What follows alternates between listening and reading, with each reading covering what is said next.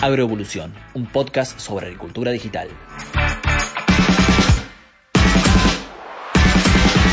Hola, bienvenidos, ¿cómo andan? Espero que estén muy bien. Yo soy Jeremías Drobot del equipo de Fieldview y aquí comienza un nuevo episodio de Agroevolución, este podcast que tenemos para hablar de todo lo referido a la agricultura digital. En este espacio charlamos con distintos referentes del sector agropecuario acerca de las nuevas tecnologías, sus historias, cómo ven el sector, el futuro y tantas otras cosas más. Bueno, y para este episodio tenemos un invitado especial. Se trata de Francisco Higueravide, que nos recibe desde su casa en La Boulaye. Él es eh, un ingeniero en producción agropecuaria, productor en el sur de la provincia de Córdoba. tiene un máster en dirección de empresas. Fue presidente de CREA del 2015 al 2017 fue asesor CREA e integró también la comisión directiva hasta que fue presidente y actualmente es director de Desarrollo Sostenible en el Ministerio de Agricultura de Córdoba.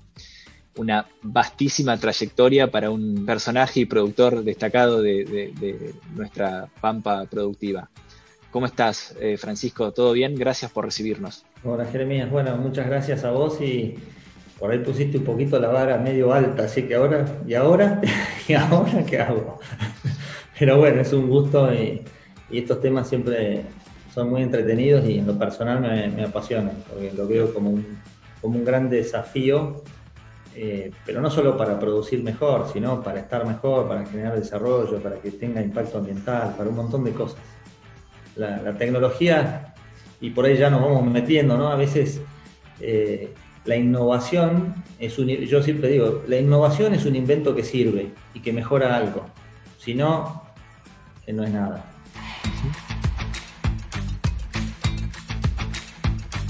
Bueno, Fran, eh, la primera pregunta un poco que hacemos como para romper el hielo y para, para eh, encauzar, digamos, este, este podcast es eh, casualmente sobre, sobre el nombre que lleva el podcast, que es la agricultura digital. ¿Y qué es lo que se te viene a la mente cuando hablamos de agricultura digital? Y si esos, esas tecnologías o procesos, o como quieras llamarlo, ¿Crees que están evolucionando de una forma eh, amplia y, con una onda expansiva, digamos, en, tu territorio? O, no tanto? ¿O a qué se debe? Digamos, que, ¿cómo la estás viendo vos desde allá, desde, desde la Bulayo? Mira, yo creo que la agricultura digital es como un transatlántico que está por zarpar. Ajá no te das cuenta, pero ya le soltaron las amarras, ya empezaron a, mover los motores, el motor está a fondo y vos decís, pero ¿qué pasa? No se mueve. Pero cuando se mueva no va a parar. Eh, porque creo que la, digitalización de la agricultura eh, va a tener un gran impacto como lo tuvo en todas las actividades donde tocó. Y justamente en la agricultura donde las distancias físicas son grandes, donde la comunicación es importante y donde transformar los procesos en un eh, bit que viaja y que desaparece, digamos, materialmente y que pasa a ser un, número, un dato, eh, nos va a dar otras oportunidades de mejora, de hacer las cosas en tiempo real y con una velocidad que hasta ahora no hemos tenido. Por supuesto que esto nos plantea un montón de desafíos.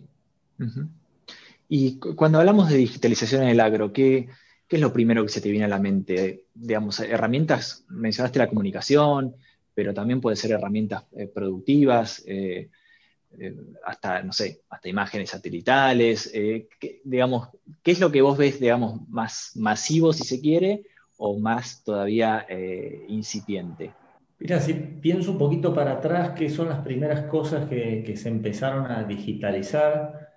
Eh, a lo mejor va a ser algo muy rudimentario, pero bueno, es como toda cosa que empezó hace muchos años. Primero se empezaron a, digitalizar los datos de campo, o sea, no sé, una planilla Excel, por ejemplo. Eh, después se empezó a darle un volumen más grande, digo, saltando, poniendo cosas así, tipo hitos, cuando empezaron las, los mapas de rendimiento. Ahora, una gran disrupción apareció con, la conectividad, cuando eso empezó a ser posible subirlo a la nube y cuando empezó a ser asociado a una geoposición. O sea, el GPS en sí mismo, cuando lo empezamos a usar, era para no perderte o para medir una superficie. Hoy, para geoposicionar cada dato, te hace una, un volumen y una cantidad de, información que el desafío es automatizarla. Porque no hay persona capaz, o, sí, o a, lo mejor hay alguien capaz de manejar todo ese nivel de datos, pero te lleva tanto tiempo que, que creo que es difícil sacarle, sacarle provecho. Entonces yo creo que hay, varias cosas que se fueron dando de la mano de la posibilidad de, algo que estaba a lo mejor análogo se hiciera digital. Y como se fue cruzando una cosa con la otra, aparecieron las imágenes satelitales, la geoposición de, los datos, la, conectividad, la posibilidad de hacer como ahora este, videoconferencias, eh, y pasar de una videoconferencia a, otra con distintas personas que están en distintos lugares, todo eso le va imprimiendo una velocidad que, nos, que por ahí no nos estamos dando cuenta y, es difícil de, asumir, pero va a una velocidad y esa velocidad de intercambio va a generar eh, un volumen de conocimiento muy grande que nos va a permitir mejorar. Siempre nos hemos adaptado y siempre hemos evolucionado. Entonces yo creo que la tecnología es justamente eso, eh, lo que te permite eh, es innovar, digamos, no solo el concepto tecnológico, sino la innovación. La innovación lleva implícita en la definición una mejora de algo, de un resultado concreto, de un resultado económico, de un resultado ambiental o de un resultado social. Es como que un, eh, un invento no genera una mejora. Un invento que sirve para algo es la innovación. Bien, y, hablando de, innovación, eh, por ahí antes las innovaciones pasaban, eh, digamos, por los gringos, por los fierros, por eh, acomodar una sembradora para hacerla de directa, y, y, hoy, digamos, vienen un poco más de otro lado. ¿Cómo ves, cómo ves ese intercambio y esa adaptabilidad a, digamos, a, la pampa gringa, digamos, de, tecnologías digitales y, masivas, digamos. Lo que pasa es que yo creo que la digitalización toca todo, eh, porque es la digitalización de un proceso, la digitalización de un dato, la digitalización de una comunicación. Entonces, no es que va siendo tal cosa u otra, sino que es y la otra.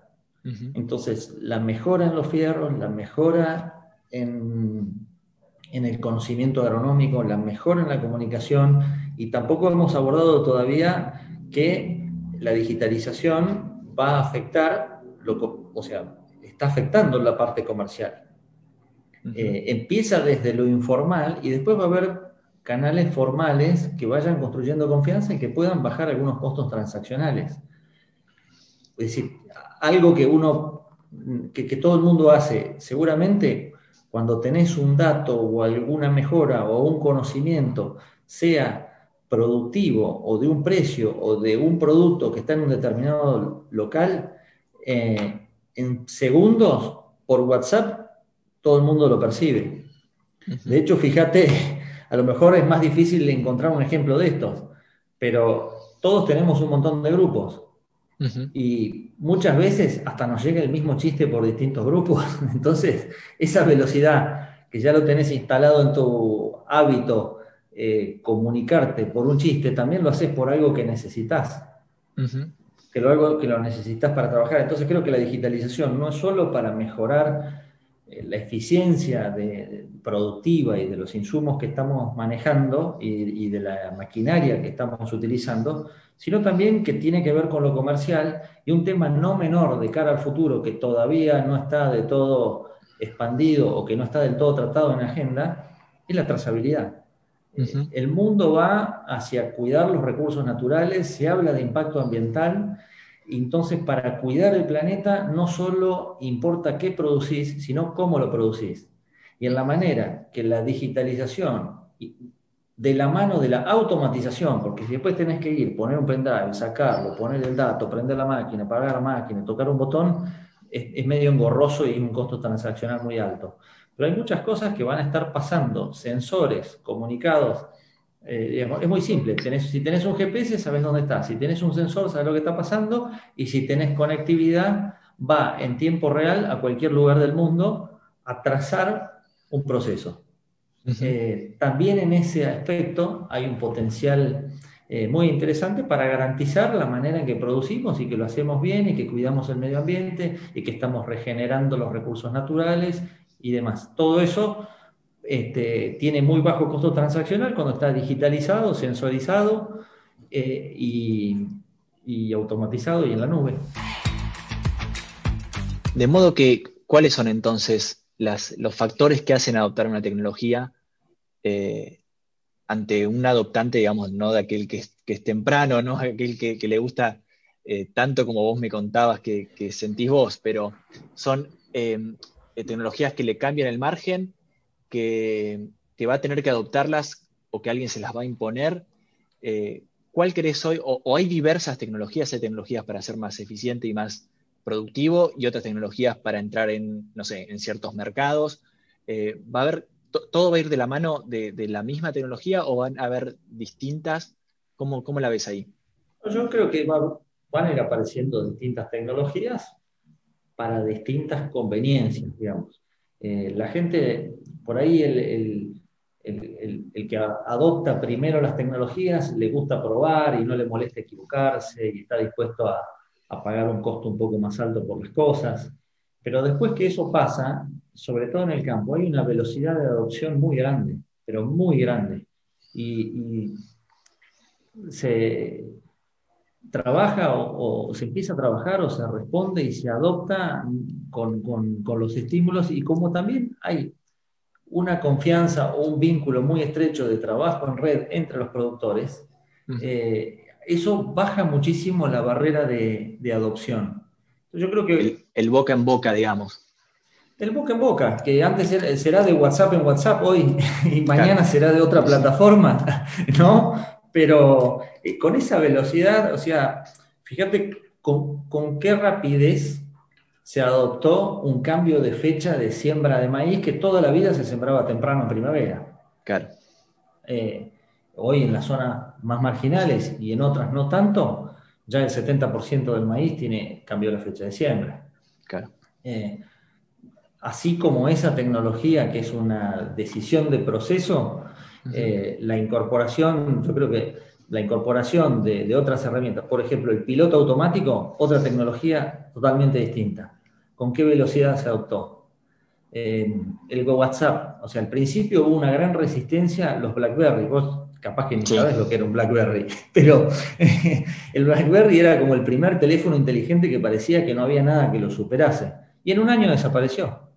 Y apareció otra cosa mejor y la velocidad de adopción fue muy grande. O sea que en, cada uno de los procesos y en cada una de las acciones que uno tiene para llevar adelante una actividad, hay una tecnología o hay un conocimiento que cuando genera una mejora, normalmente está asociado a algún tipo de tecnología que en la medida que convenga, la velocidad de, adopción es muy rápida. Convenga en, siempre en esa ecuación costo-beneficio, ¿no? que puede o no ser económico, pero siempre hay un costo y un beneficio.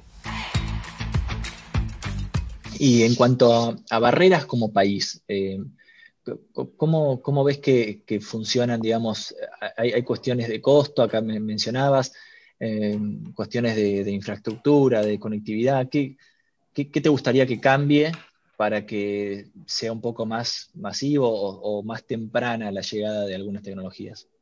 Yo creo que sobre todo la, digitalización y, la comunicación y la conectividad este, igualan oportunidades.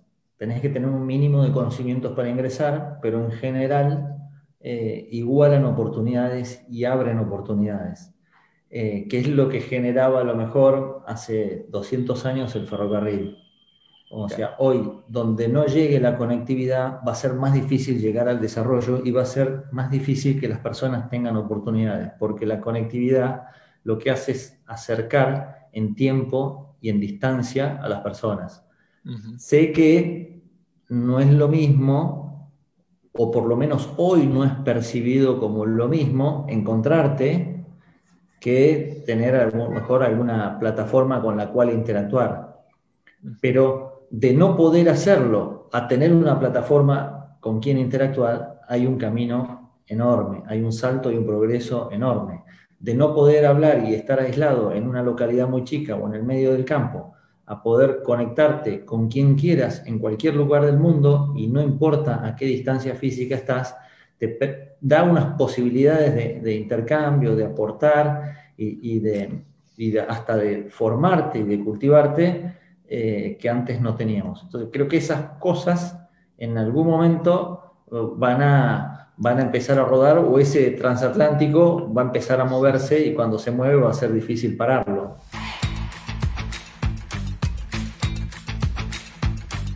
Eh, acá tengo, tengo marcada una frase tuya que, dice que la manera más rápida de ver si una actividad tiene futuro es su capacidad de entusiasmar a los jóvenes.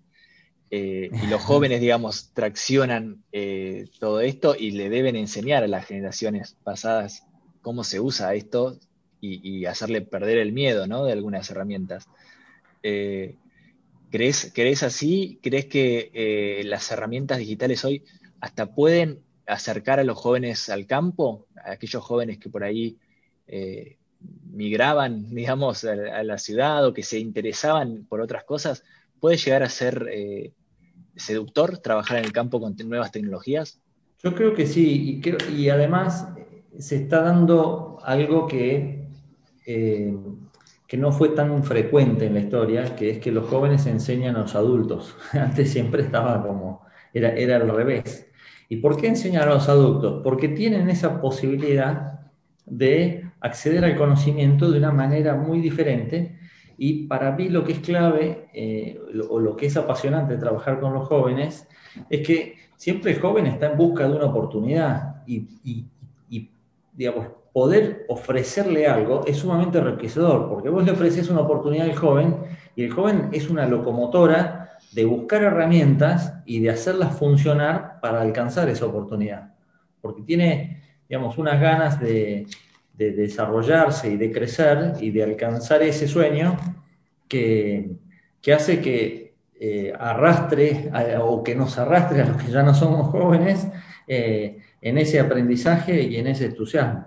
Eh, la clave está en, poder ofrecer o en buscar oportunidades. Y yo creo en la tecnología no como un fin, sino como un medio. Por eso te comentaba recién que me parece muy importante que la conectividad esté, porque eso es lo que hace posible que fluya más toda la, digitalización posible de los sensores, hace más práctica, más amigable y baja los costos transaccionales de, los procesos de automatización. Entonces, de alguna manera también está mejorando la comodidad y, alguna calidad de vida, como lo ha hecho siempre la tecnología. En este caso es la digitalización, pero siempre la tecnología ha pretendido ofrecer un, beneficio eh, a las personas. ¿Qué es lo que pasa con la tecnología? Siempre, o hasta ahora siempre lo ha hecho, ha generado alguna externalidad negativa, que una vez identificada, empezás rápidamente a trabajar para solucionar esa cuestión negativa de todo lo positivo que te había traído antes. Y eso es una espiral que ha traccionado el desarrollo del conocimiento, digamos, en toda la historia. Entonces, si bien estamos en, un proceso eh, tecnológico, no va a terminar acá, lo que lo caracteriza es la velocidad, pero no va a seguir. Seguramente algunas cosas no nos van a gustar, pero ya nos vamos a ocupar de solucionar esas cosas que no nos gustan. Fran, em, un poco me gustaría ir a, cuestiones concretas como productor. Eh, ¿qué, ¿qué, usás? ¿Qué tecnologías eh, más, te resulta en el campo? ¿Cuáles fueron aquellas que, llegaron para, quedarse en, tu, administración, si se quiere? Eh, ¿Cómo te manejás? ¿Tenés muchas aplicaciones descargadas? ¿Tenés dos o tres?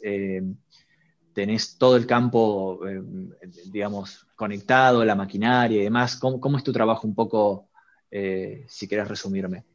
Mira, en la diaria eh, por ahí te puedo describir un poco las cosas que hago hoy y siempre fui probando y fui evolucionando. Eh, hoy en la diaria, por, ejemplo, en la parte lo que es administrativa, llevar cuentas y demás, eh, lo llevo en un sistema que está, que está en la nube, para poder compartirlo o poder seguir haciéndolo desde distintos puntos. Inclusive me fue muy útil ahora en la pandemia, porque cuando vos no podés este, juntarte con alguien para trabajar, lo podés seguir haciendo y, analizando un presupuesto financiero, un costo, un pago, todo desde la nube, desde la computadora, desde el home banking hasta las cosas que, hasta, hasta el registro de datos para ir haciendo el seguimiento de, tu producción, para saber dónde estás parado y tomar buenas decisiones. O sea, desde ese punto de vista. También eh, en, lo productivo, quizás no, son cosas importantes, pero por ahí como muestra decir, bueno, hacia dónde voy, hacia dónde muchas veces instalo tecnologías eh, pensando que van a servir para algo y después sirven para otra cosa. Pero estoy tratando de unificar el, lenguaje, digamos, de las distintas maquinarias. Eh, ¿Para qué? Para que todas estén como interconectadas en un futuro.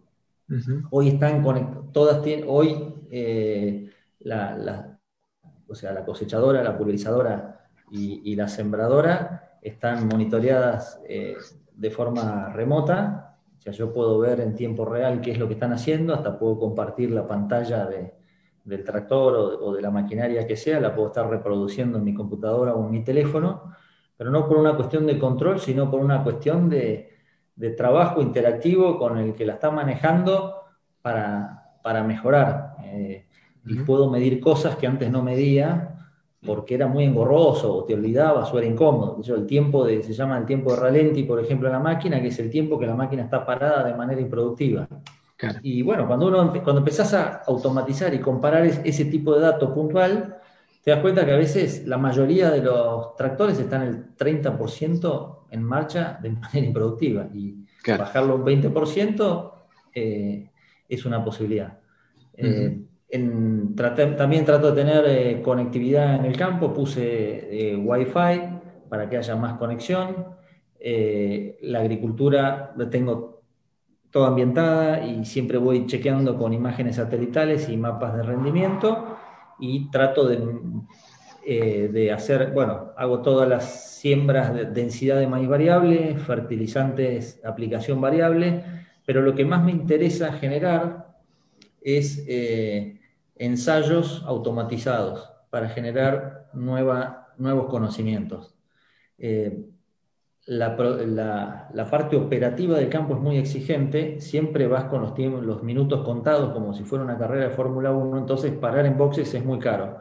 Lo que estoy tratando de hacer, por ejemplo, en este momento es que el diseño de los ensayos y las franjas y las dosis y las densidades se, se hagan en una prescripción de manera que el operario solo tenga que andar por el lote y el ensayo se haga solo y que cuando se coseche eh, el maquinista no tenga que estar parando y pesando en la tolva cada franjita que hizo, sino que mientras pasa, en cada metro se geoposiciona un rendimiento, va a la plataforma y el técnico que le interesa esa información eh, da la orden por, por su notebook, por su sistema desde donde esté y recoge los datos desde donde esté. Cosa que cuando vas al campo, vas al campo, digamos, nada más. No vas a tomar datos, vas a mirar, vas a aprender, vas a entender la naturaleza eh, y, vas a observar. Pero no vas a hacer 50 cosas a la vez. Por eso digo, cuando vas al campo, vas al campo, vas a observar y vas a aprender. Los datos se sacan en, el momento que quieras, cuando quieras este, y cuando estés más concentrado y más tranquilo. Qué fantástico. Esas son algunas de las cosas que estoy intentando. sería muy bueno, ideal que, que, todos funcionaran así, ¿no? Eh, o sea, eficientizando tiempos, las recorridas y todo, es, es, eh, muy bueno. Eh, Inclusive, bueno, a veces también te apoyas en algunas imágenes satelitales o antes de salir ves alguna anomalía, entonces en lugar de andar cruzando los lotes en zigzag, pisando todo y haciendo kilómetros, vas directamente al lugar o sacas una foto y queda guardada en el lugar, entonces llegas al lugar y miras la foto de hace 15 días y ves ahora. Eh, en definitiva, trato de, a todas las herramientas ver de qué manera eh, me conviene o me sirve, no solamente me divierte, sino que me sirve.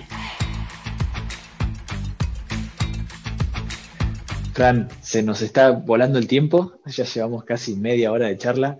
Así que, bueno, tenemos que ir redondeando y me gustaría un poco preguntarte por, tu paso que actual en la función pública. Eh, como bien dijiste, pasaste por la función privada y ahora eh, sos director de Desarrollo Sostenible en el Ministerio de Agricultura de Córdoba. Imagino que están trabajando mucho con lo que son las, buenas prácticas agrícolas. Eh, ¿Por dónde pasan por ahí tus, tus principales desafíos y tu trabajo actual allí? Como todas las cosas, como siempre me ha pasado, trato de arrimarme a sumar algún granito de arena y termino más beneficiado que, lo que soy capaz de aportar, pero te aseguro que hay una buena intención. Este, eh, eh, estoy participando en, y, mi foco dentro del ministerio está en el programa de buenas prácticas agropecuarias, donde estamos tratando de, instalar una conciencia diferente eh, en los productores y esta mirada de equilibrio entre lo social, lo ambiental y lo, productivo, que en realidad siempre, siempre estuvo. Por ejemplo, nos amparamos o, estamos trabajando bajo el paraguas de los Objetivos de Desarrollo Sostenible, que desde el 2015 dicen eso. Eh, entonces es un gran desafío juntar lo conceptual con lo que haces todos los días.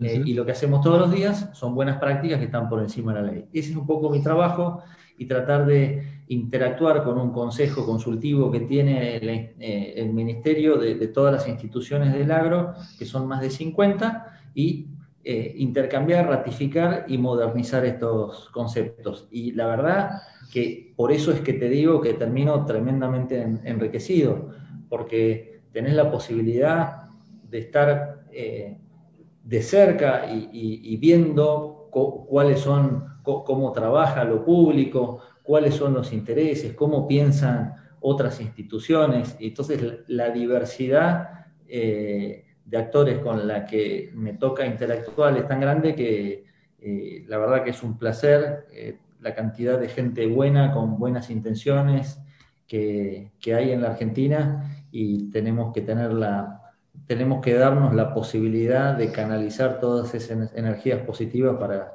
para mejor, para ir para adelante. Qué bueno, qué bueno que te dé el tiempo y la energía, como decís vos, para, para meterte en estas cosas también. Y que no quede todo tranqueras adentro, como se suele decir. Fran, eh, un gustazo que nos hayas acompañado. Te, agradezco mucho que, tu tiempo. Y, bueno, ya nos estaremos viendo en algún próximo episodio. Gracias. Bueno, con mucho gusto. Eh, siempre estoy dispuesto porque, como te decía, me hiciste pensar cosas o saber cosas que aprender también, a pesar de que me hacías preguntas, siempre la pregunta, viste que hay un método de aprendizaje que se llama el, socrático, así que uno siempre terminas aprendiendo, así que muchísimas gracias a vos también y con todo gusto cuando creas que te puedo ser útil. Bueno, muchas gracias. Y a todos los que nos escuchan, les agradecemos nuevamente que estén ahí. Esperamos que esta charla les haya resultado tan interesante como nosotros. Les recordamos que pueden escucharnos a través de Spotify cuando ustedes quieran, estén viajando, en la ruta, en el lote o donde sea. Esto fue Agroevolución, un podcast de agricultura digital. Hasta la próxima. Esto fue Agroevolución, un podcast sobre agricultura digital.